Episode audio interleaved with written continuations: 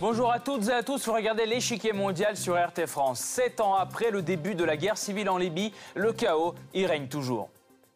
Après la mort de Muammar Kadhafi en 2011, des élections ont bien été organisées, mais les milices armées ont continué à faire la loi et l'instabilité s'est propagée. Aujourd'hui, plusieurs camps se disputent le pouvoir. L'économie est au plus bas et la situation humanitaire continue de se dégrader. Malgré les efforts de la communauté internationale, le morcellement de la Libye et des intérêts divergents sont autant d'obstacles à la résolution de la crise.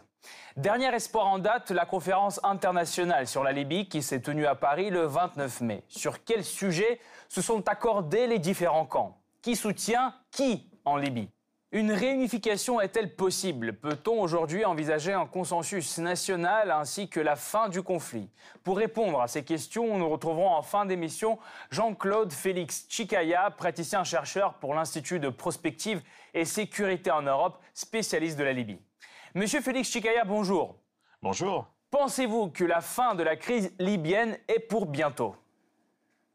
Euh, ce qu'on peut dire, c'est que les élections euh, du 10 décembre 2018 euh, vont-elles marquer la sortie du chaos pour éviter le chaos? En tout cas, là est tout l'enjeu. Merci, on approfondira tout à l'heure ensemble.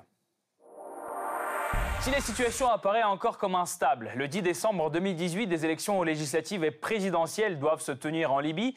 C'est un des résultats de la conférence internationale organisée par la France pour tenter de stabiliser ce pays, sept ans après la chute de Kadhafi.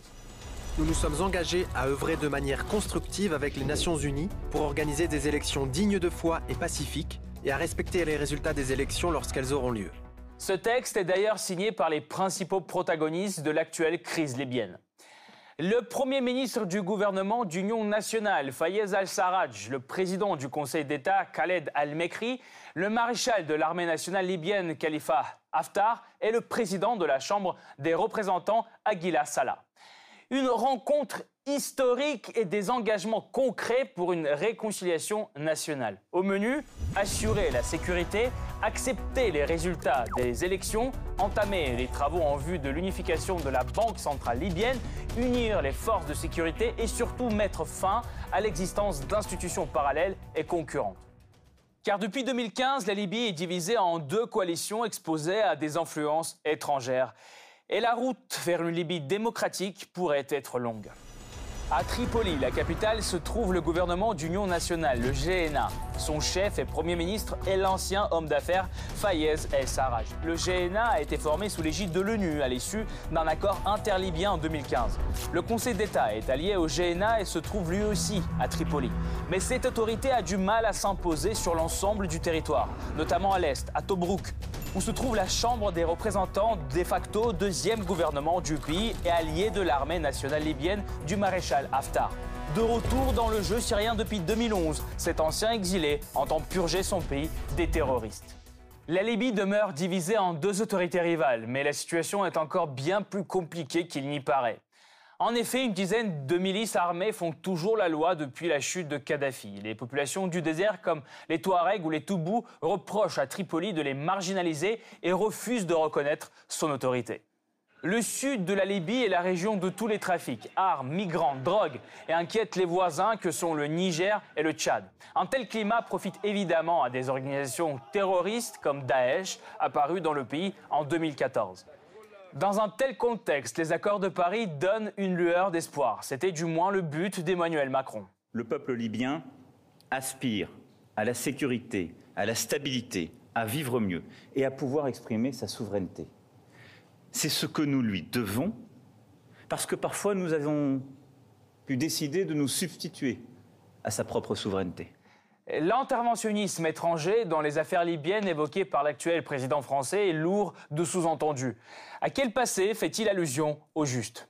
Jusqu'en 2011, 42 ans durant, la Libye, pays d'Afrique du Nord riche en pétrole, est dirigée par le colonel Muammar Kadhafi. Arrivé au pouvoir en 1969 après un coup d'État déposant le roi Idriss Ier, Kadhafi entreprend un grand virage tant en politique intérieure qu'en politique extérieure, dans ce pays jusqu'alors tourné vers l'Occident. Il se débarrasse d'abord des bases militaires étrangères implantées sur le sol libyen, puis nationalise les banques étrangères et le secteur pétrolier. Le leader libyen opte pour le non-alignement refuse de choisir entre capitalisme ou socialisme et, en 1977, proclame la Jamaïria, officiellement sorte de démocratie directe. Mais le pays était, de facto, sous le contrôle total du colonel. Kadhafi utilise les ressources pétrolières pour procéder à des réformes socio-économiques de grande échelle. Vers la fin de son règne, l'enseignement et la médecine sont gratuits, le taux d'alphabétisation est estimé à 90% et les Libyens jouissent d'un grand nombre d'aides sociales. D'inspiration socialiste, ces réformes font bientôt de la Libye une importante puissance régionale. C'est alors le plus riche des États africains, un État menant une politique indépendante, à la fois panarabe et panafricaine. Cependant, son désir de guider cette région du monde induit des relations conflictuelles avec certains pays africains et arabes et, surtout, avec l'Occident. Pourtant, en 2003, Kadhafi fait un pas vers les pays occidentaux, renonce à son programme nucléaire et permet aux sociétés pétrolières étrangères de revenir en Libye. Un changement de cap qui ne changera rien à son destin tragique huit ans plus tard. En 2011, les pays d'Afrique du Nord et du Moyen-Orient vivent le printemps arabe. La révolte populaire s'enclenche contre le pouvoir Kadhafi, sa corruption et son mépris des droits de l'homme. En Libye, il n'y a pas d'armée nationale forte pour reprendre le contrôle comme en Égypte ou en Tunisie, et la Libye n'est pas aussi unie que la Tunisie et l'Égypte. Le risque est donc que si le régime se désintègre et s'écroule, le pays pourrait aussi se désintégrer et se diviser en différentes régions et différents groupes tribaux.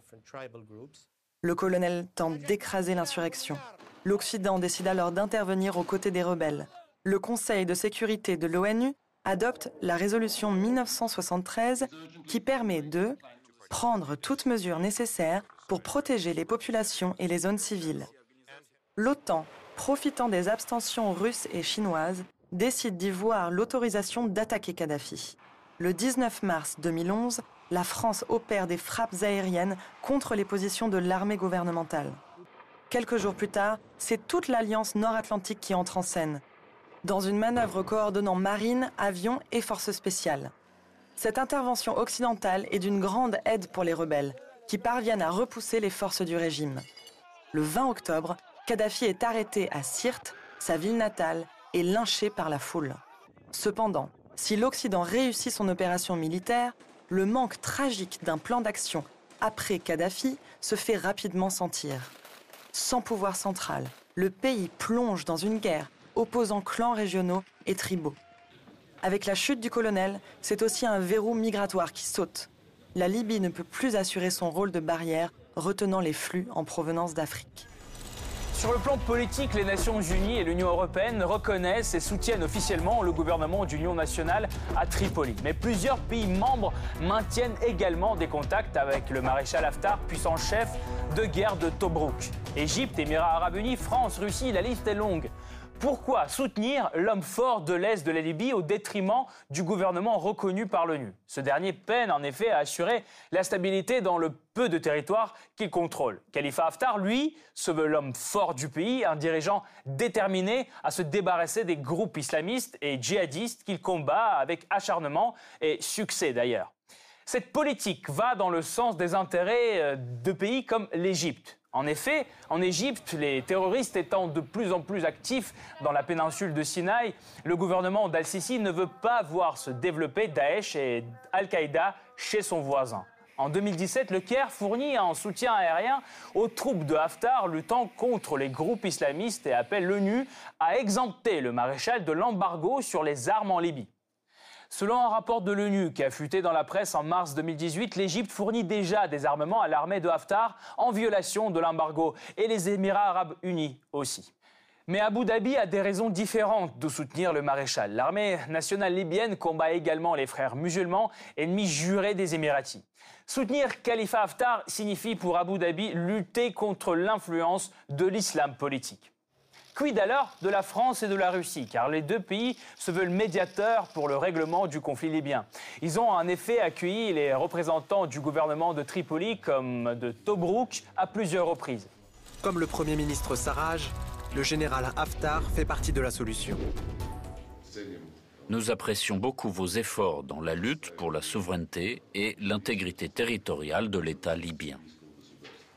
Des déclarations optimistes qui ne reflètent pas la réalité d'un pays en proie aux violences et à l'incertitude. L'accord entre Al-Sarraj et Haftar conclu à Paris en 2017 prévoyait des élections au printemps 2018. La promesse est restée lettre morte. De fait, la situation a-t-elle vraiment évolué depuis cet accord? Pour répondre à cette question, nous retrouverons Jean-Claude Félix Chikaya, praticien-chercheur pour l'Institut de prospective et sécurité en Europe, spécialiste de la Libye. Monsieur Chikaya, si les élections ont bien lieu le 10 décembre de cette année, qui a les meilleures chances de les remporter? Ce qu'on peut dire, euh, il y a une personnalité qui, se dégage, hein, euh, au-delà de la personnalité donc euh, reconnue par l'ONU, Monsieur Sarraj.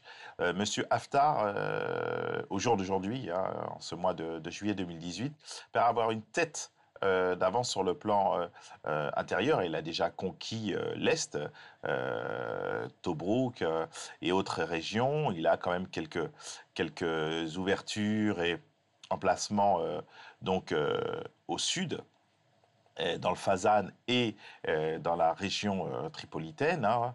et euh, on peut savoir que l'Est lui est en tout cas acquis. il paraît avoir aujourd'hui, sur le plan interne et externe, monsieur...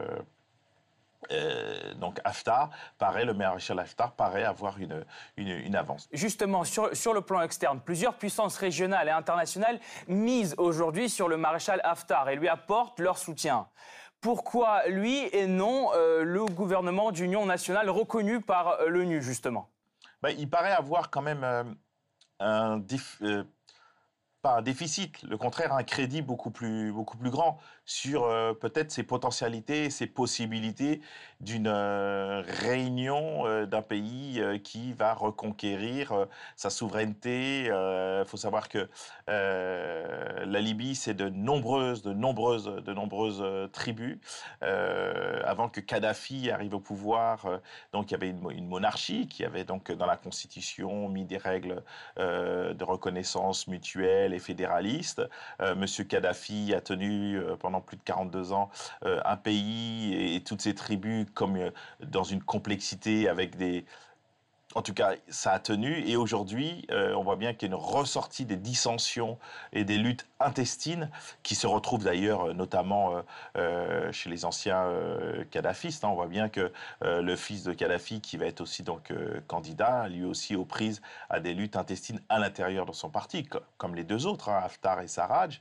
Mais on voit bien mmh. qu'il va falloir réunir toutes ces, toutes ces, toutes ces tribus hein, sans une vision euh, euh, anachronique. Et euh, monsieur le maréchal Haftar paraît plus à même d'être celui qui peut contribuer à réunir une Libye qui soit beaucoup plus réunie mmh. et pacifiée. Et là, est le cœur euh, du, problème parce qu'elle est aux prises avec euh, des dizaines et des dizaines et des centaines de milices et non des moindres. Monsieur Félix Chikaya, Emmanuel Macron a évoqué en mai un devoir de l'Occident envers la Libye. En novembre dernier, il avait parlé de crimes contre l'humanité et plaidé en faveur d'une initiative concrète militaire et policière sur le terrain. Pensez-vous que ce soit le rôle de l'Occident d'agir en Libye une nouvelle fois après les événements de 2011, bien sûr?